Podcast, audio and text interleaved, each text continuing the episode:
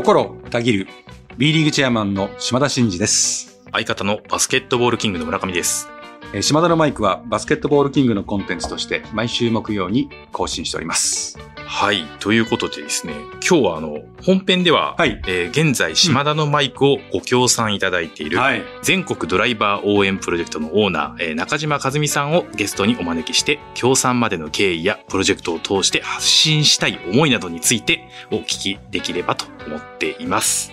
はい。ということで、えー中島さん、本日はよろしくお願いします。よろしくお願いします。よろしくお願いします。もう和美さんありがとうございます。で、和美さんって言ってますけどね。はいはい私、昔は中島さんって言ってたんですけどね。昔は中島さん、そういう、そういう時代もありましたけど、はいい、つから和美さんって言ってるのか覚えてませんけど、うん。まあ基本的に最近はね、はいあの、和美さんって言ってるんで、ちょっと慣れ慣れしくうん聞こえるかもしれませんけども、えーあの、いつも通りでいきたいと思いますんで、その辺の和美さん今日よろしくおご縁とかも願いします。ぜひね、聞いていければと思いますので、はい、よろしくお願いします。はい、それでは、島田のマイク、スタートです。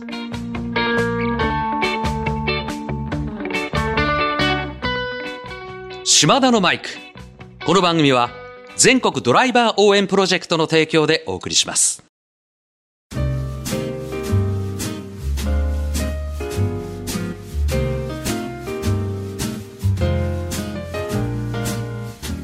はい、えー、ということで、この時間は、えー、中島和美さんにお越しいただいています。えー、中島さん、改めてよろしくお願いします。では、えー、まずね、プロフィールを紹介していきたいというふうに思いますけども、えー、中島さんは現在、えー、輸送物流に加え、倉庫や不動産業などを運営している、えー、株式会社スワローロジスティクスの代表取締役社長を務めていらっしゃいます。えー島田のマイクをご協賛いただいている、えー全国ドライバー応援プロジェクトは、えーそんなスワローロジスティクス社が展開するプロジェクトとなっております。はい。ということで、ちょっとまあ最初に、あの、うん島田さんとのご縁をというところを少しお聞きしたいなと思うんですけども。何年前ですかね。あの、まずですね、最初にお伝えすると、スワローさんはですね、うんえー千葉ジェッツのスポンサーでもあるんですよ。で、その千葉ジェッツのスポンサーをするきっかけになった時に関わってたのが私が社長時代なんですね。ですから、かれこれ何年ですかも2014 2014年の、なんか、あの、B リーグに入った2年目う。あの時に NBL ですね。そうですね。あ、そうですねあ。、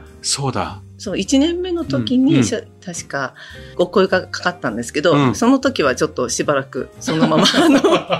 あの、お受けしてない時代が、半年ほどあったかなと思うんですが。あ、じゃあ、あの、NBL に参入してうん、1年目から、あの、お話をしてましたけど、実際に、えっと、スポンサーしてもらったのは2年目の2014-15シーズンの、まさに西村文雄とかね、あの、ジェッツに入った、あそこのシーズンでしたっけ？そうです。結構長いですよね、もうね、お付き合いね。そうですね。お会いしたのはだからもう10年前ぐらいだ。はい。ありがとうございます。ありがとうございます。こいやでもちらこそ。エピソードが多すぎて、で、ちょっとあの、とあるところからのご紹介で、お会いをすることができて、で、まあ、かずみさんもバスケットお好きですし、ミニバスケットのコーチとかもやられたりとかしてたんで、まあそこで盛り上がってこう、いろいろな話をしてて、でも、まあ半年ぐらいかかったんですかね。半年ぐらい後にそういう契約をしていただけるところまで行って、そこからはもうずーっともう、今、今でも千葉ずにとっては大きなスポンサーさんで、まあ、そこのご縁があって、で、その今回ね、このお島田のマイクのおスポンサーってなかったじゃないですか。はいはいで、やろうというふうに言ったときに、最初にお願いしたのが、和美さんだったんです。ですから、他に私お願いしてないんですよ。もう、お願いできませんかってね、昔からそんなことばっかりお願いしてたんですけど、お願いに行って、で、まあ、この後また話しますけど、そこでこう、やりましょうってことになりましてですね、今に至るってことです。島田さんってどういう方なんですか、普段。普段、変わらないですね。変わらないはい。変わんないですか ?10 年前から変わんないですか、はい、変わってないです。ただ、目の、あの、強さという、強さは今も変わってないんですけど、もっと表に出してた感じはします。ギラギラしてたというか、あの、すごい意志がすごくこう、誰から見てもわかるぐらいの力のある目をされてた感じはしますけど、じゃあ少しこあの、柔和な感じに。そうですね。芯はすごくすごく強いく、あの、もっと大変だと思いますので、うんあの、強いところはよく見えますけども。いやもうね、必死だったんですよ。本当に。だって、当時、ジェッツはもう経営的にはものすごく厳しくて、で、今のね、ジェッツを知ってる方々からすれば、そうって思うかもしれないけど、本当大変でね。だから、生きるか死ぬかじゃないけど、必死になってこう存続を目指して、スポンサーさんとか企業の社長さんにも向き合ってたんで、まあ今も本気でやってますけどね。でもあの時は、まあ若かったですし、強かったでしょうね。ちょっともう明治からもうお願いしますっていう圧も、圧ですね。その通りだと思います。お客様に圧を感じさせるとね、それはいいのか悪いのかよくわからないですけどね。まあでも結果的にこうやって応援いただいて、でもそこから、まあもちろんその千葉ジェッツをスポンサーするっていうきっかけなんですけど、当然スポンサーさんと、まあ、あの、クラブの社長っていう関係ではありましたけど、そこだけじゃなくて本当に、まあプライベートっていうか、かなりお食事したりね、はいもうそういう場もたくさんあったんで、かなりいろんな話してきましたよね、でもね。もちろんその千葉ジェッツだったり、まあ島田さんのね、まあ、こう圧もあっての話だとは思いつつ、あの、もともとバスケットボールもお好きでという話も先ほどありましたけども、はい。何かこうご自身でもプレーをされたりみたいなことってあったんですか？はい。学生の頃に、はい。そうなんですね。はい。お上手だったみたいですよ。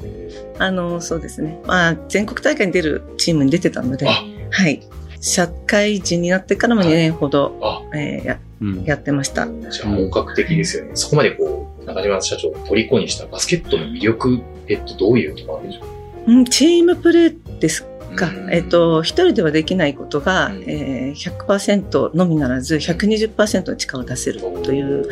そのせ組織的な、うんそういう力を出せるっていうことが、一番の楽しさというか、なかなか難しいことなんですけど、あの、今の B リーグの、特に私は千葉ジェッツを応援してるので、千葉ジェッツを見てると、はい。もうすごくそういう姿が見えてるので、そういうことができるのがバスケットボールかなって思ってますけど。でもね、やっぱりね、やってこられてるし、まあ、経営者でもあるから、その組織っていうものも見てるし、バスケットのこともご存知だから、その当然、今、千葉ジェッツのスポンサーをこうずっとやってるじゃないですか。はいで、ずっと私もそこに並走してご一緒させてもらって、そのその時々の選手とかチームね、見てるけど、まあ、よくちゃんと的確に、もう、まあ、選手たちとのコミュニケーションもありますけど、よく分かってらっしゃいますよ。うんやっぱ今年のチームはこうだよねとかね、あの、いけ、いけそうだとか、やっぱちょっとこの辺がねとかっていうのはね、もう鋭かったんですよ。そうですよね。今でもよくわかりますよね。見てるとね。今はもう追いつかないです、そんな仕事 そうですか？はい。今はもう追いつかないですけど、以前はそういう話ができましたし、今もう本当に B リーグの選手たちだけじゃなく、スタッフも皆さん、もうプロになりきってるというか、それから全然違うので、10年前と。まあ今ではそんな分かりきってるなんてとって言えませんけど。逆にその、あの、まあ、B リーグに入る前の千葉ジェッツから見てて、まあ今、あの、千葉ジェッツもそうですし、B リーグも見てらっしゃってて、その違いみたいなことってどういうところに一番感じる？あごめんなさい。これですね、あの、きっかけにちょっと入るんですけど、島田さんからのうん。声かかった、ある紹介の方からうん。声かかって、半年ぐらいかかったっていうのがそこで、まあちょっと主婦をしながら、えー小学生を教えて、はい。10年ほど教えてたんですね、はい。学校で、で。そういう関係があった中で、あの BJ リーグと分かれてた時代で、はえっと、その、そちらのチームが、プロとしてうん。チームができた時うん。に、えー小学生の子供たちを連れて、まあ、招待券をいただいて見に行ったんですよね。うん。その時、その方ですごくほら、エンターテインメントですごくかっこいいプレーもしますけど、うん。すごく盛り上がって、そういう時代だったんですけど、どうしてもその NBA もそうだったんですけど、ちょっとトラベリングであったりとかこう見せるバスケットっていうものが結構見えてしまって、それちょっと小学生には見せたくないなっていうちょっと思いが、あの、贅沢に外勝手にそうやって思なって、指導者的にね、見せることちょっとそう思ってしまったままえーそういうものだと勝手に思ってたんです。うん。勝手になんですけど。うん。で、まあ、あの、島田さんからこう声かかった時に、まだそちらにいらっしゃる、いると思っていて、私は勝手に千葉実がで、あのちょっと苦手なんですと。うんう。ん。それで最初お断りをしていて、るはい。あの、車体でさ、あの、やってたっていうこともあって、あの、実業団の方にもいたので実業団のプレーと、っていう違いをちょちょっとあの知っていたところもあったので、えー一旦そういうことで、ちょっとそこでお断りしたのがあったのと、まあもちろんあともう一つ大きいのはうん。経営している物流会社ということで、スポンサーをしてう何か広告を出して、えーうん。お客様が増えるとか、その、そういう形っていうのはなかなか難しいっていう時代でもありましたし、うん。物流会社ということで外に出して、逆にデメリットとかあったら良くないねっていうことで、スポンサーっていうことにもちょっと一歩引いてたところがあって、行ったお断りしたっていうのが事実なんですね。うん。なるほど。その頃からじゃあ NBL に入って、今おっしゃったように B リーグになって、で、まあ今もうみんなプロになってみたいなお話されてましたけど、やっぱり外から見てだいぶ違う感じなんですか？本当に変わってます。プレーもそうですし、うん。まあこれは島田さんもその社長になられて結構勉強会やられたり、なんか選手に講習会されたりとか結構聞いてましたので、うんそれでやっぱりあのそういう体制を作ってる。まあそれを私も先ほど言ったように経営をしている中で、え見て私も真似たいなと物流会社の自分の会社の中に取り入れたいなっていうような感じで教わってたっていうところがあるんですけど。いかがですか？いやそれもそういう、なんかいろいろ話してましたよね。でもちろん、あの、スポンサーしていただいて、そこに対峙する、そのチームのね、社長という立場でしたけど、当然お互い経営者だから、経営のこととかをまあ話すんで、チームのことはもちろん話しますけど、まあ途中から結構ね、やっぱりこう、経営者同士の苦労も含めて、まあお互い相談するみたいなことも含めて、ありましたよね、そういうのはね。そうですね。っぱり大変だったと思いますもん。やっぱ社長になられてね。以前、あの、ね、社長されて、ずっとからずっと社長されてて、いうお話を伺ってたので、うん私とするともう本当にすがる思いで いろいろと。あの、島田さんからご覧になってて、こう、中島社長の、まあまあまあ魅力というか、うん、そのたくさんいるじゃないですか。その出会う人がい今もそうですけどものすごい数の、もう毎週飯こなられるような状況で いいてるわけですよね。で毎日のようにいろんな方と深く食事したりとかつながってますけどそんなに長くつながっていくことなんてあんまないんですよね。でましてやこのジェッツ時代からそのままつながってるなんていうのは千葉ジェッツの当時300社以上ね社長さんいましたけど今なおお付き合いしてるのって2人3人ぐらいしかいないと思いますね。でその中でも一番濃くお付き合いさせていただいてるんでなんでだろうって言われるとすごい不思議ですけど素敵な方ですよねやっぱりね。うんありがとうございます。うん、本当に人としても素敵ですし、経営者としても素敵ですし、あみんな、だからあれですよ、千葉ジェッツの今のフロントスタッフとかも、選手とかもみんな好きですよ。かずみさんは。うん、だからみんな困ってたりするとやっぱこう気にかけてくれますしねうん。うんうんだからみんな大好きですよ。なるほど。うん、まあそういうとこじゃないですかね。ああ、なるほど。それで長くお付き合って今に至るといううんことです。そうそういうところを含めて人間性というかうん素敵だっていうところが、じゃないですかね。うん私結構はっきりしてるんで。そうですよね。はい。そうですよねっていうのもちょっとあれですけど。はいはいはい。結構はっきりしてるんでね。ほど。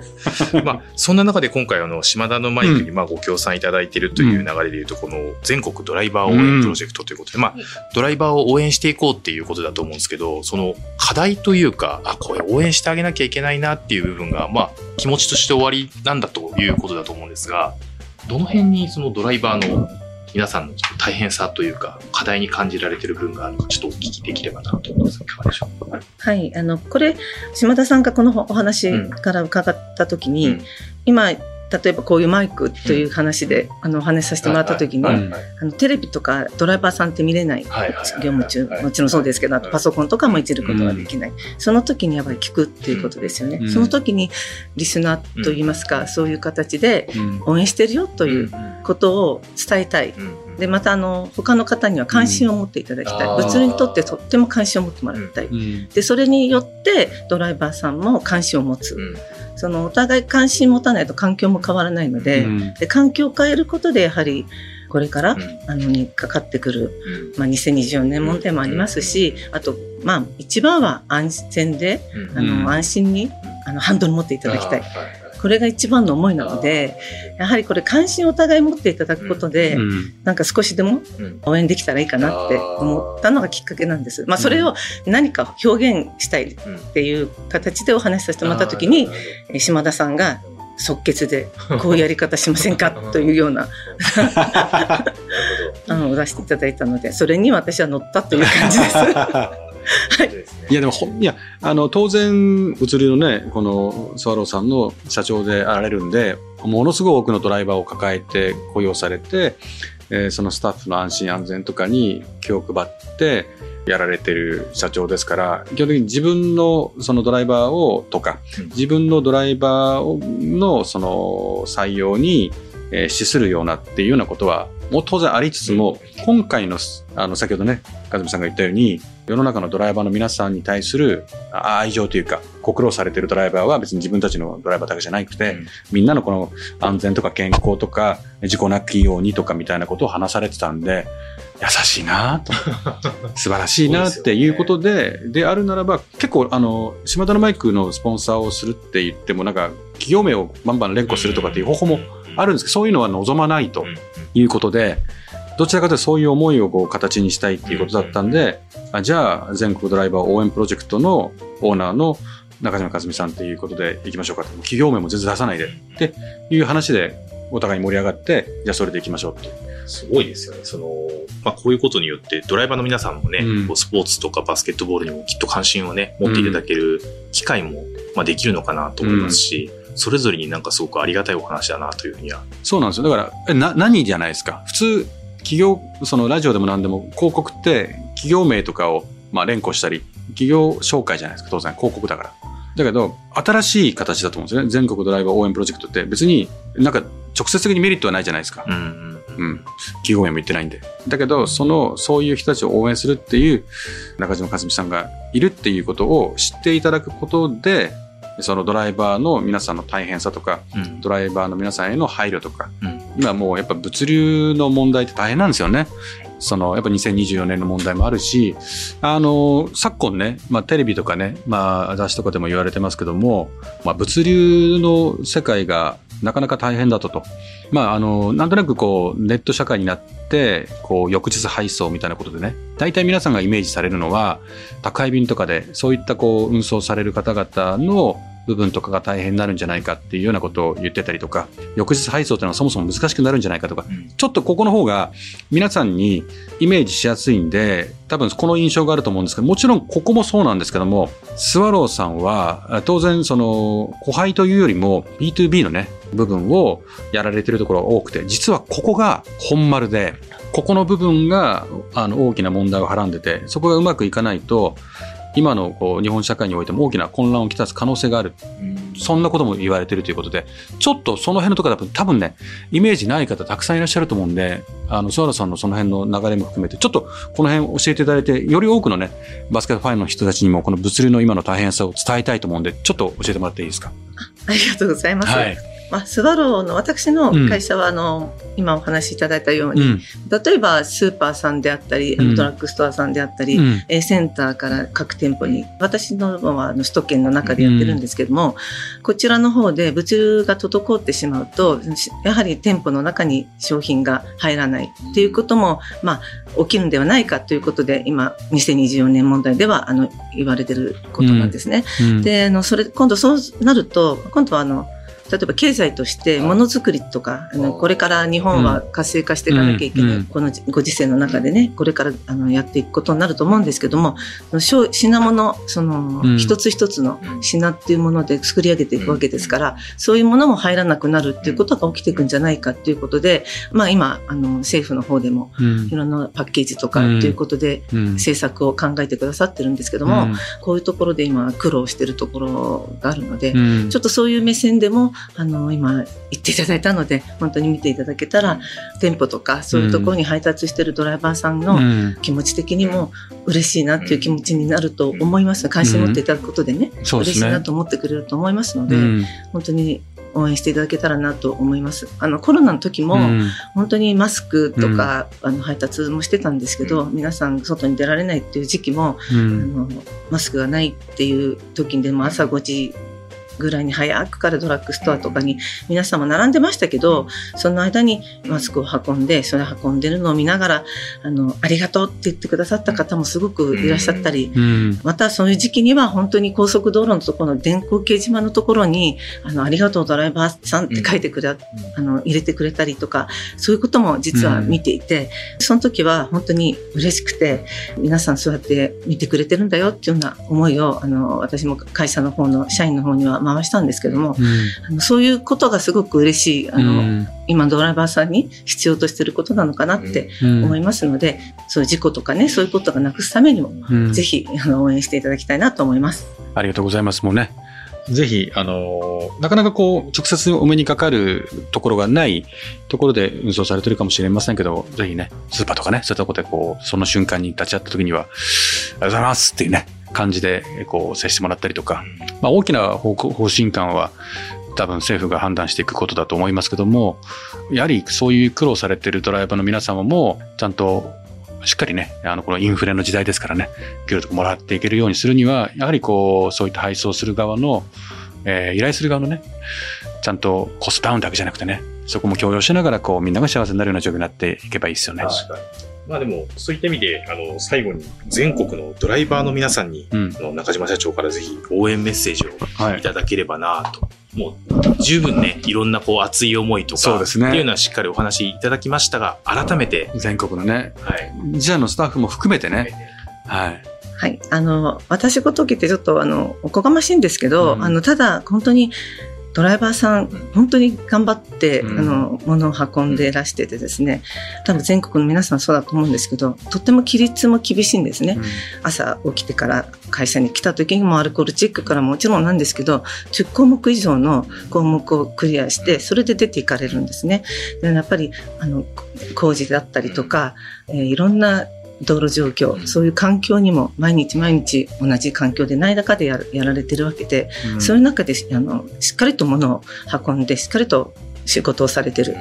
きちっと帰ってきていただきたいんです、あの安全に。あのそういう思いがあってあの私としては皆さんにとにかく安全に運転をしていただきたいという、うん。そういう思いであの応援させていただきたいと思ってます。いやー素晴らしいですね。やっぱこの物流界にやっぱ男性社会というか男性の経営者が多いと思うんですよね圧倒的にだからやっぱこの和美さんのような女性の社長さんならではのこういうメッセージですよねありがとうございますはい、ありがとうございます。ということで、えー本日は、えー全国ドライバー応援プロジェクトのオーナー、えー中島和美さんにお越しいただきました。改めまして、中島さんどうもありがとうございました。ありがとうございましたありがとうございました。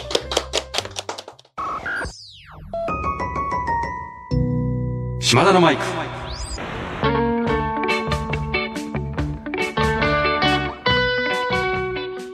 島田のマイク。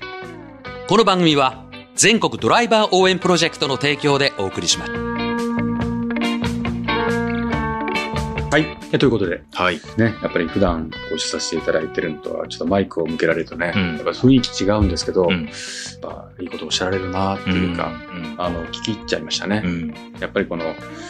経営者なんだな。あ、でもそうですよね。なんか少しこう、経営者、経営者対談っぽい感じもちょっとあるなと思いながらうん。お話をお聞きしてましたけど。経営者じゃないとああいうメッセージはなかなか出せないと思いますし、うん。あの雰囲気は出ないと思うんで、うん。うん。いや本当にありがとうございました。ありがとうございます。これはもう本当になんとか拡散してですね、今日お聞いていただいたこのリスナーの皆さんには、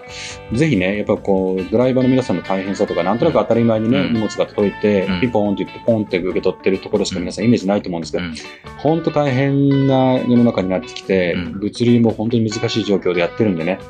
えー皆さんぜひね、こう、荷物を届けていただいた時にちゃんと配慮していただくとかねあ、、そうですおね。礼を言って、はい。気持ちよくね、うん。お仕事してもらえるように、はい。受け手側もね、うん。なっていただきたいなと思いますし、そういうのをより多く多くの方に知ってもらうために、今回の会は、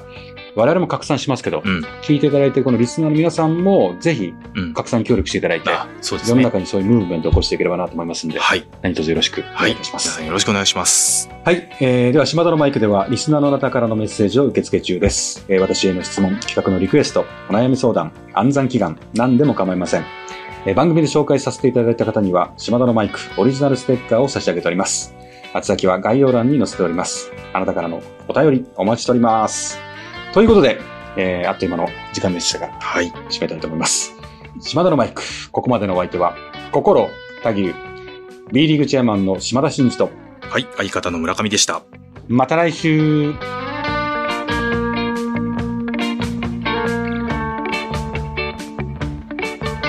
お聞きいただいたコンテンツは、制作、バスケットボールキング、制作協力、B リーグ、配信、日本放送でお届けしました。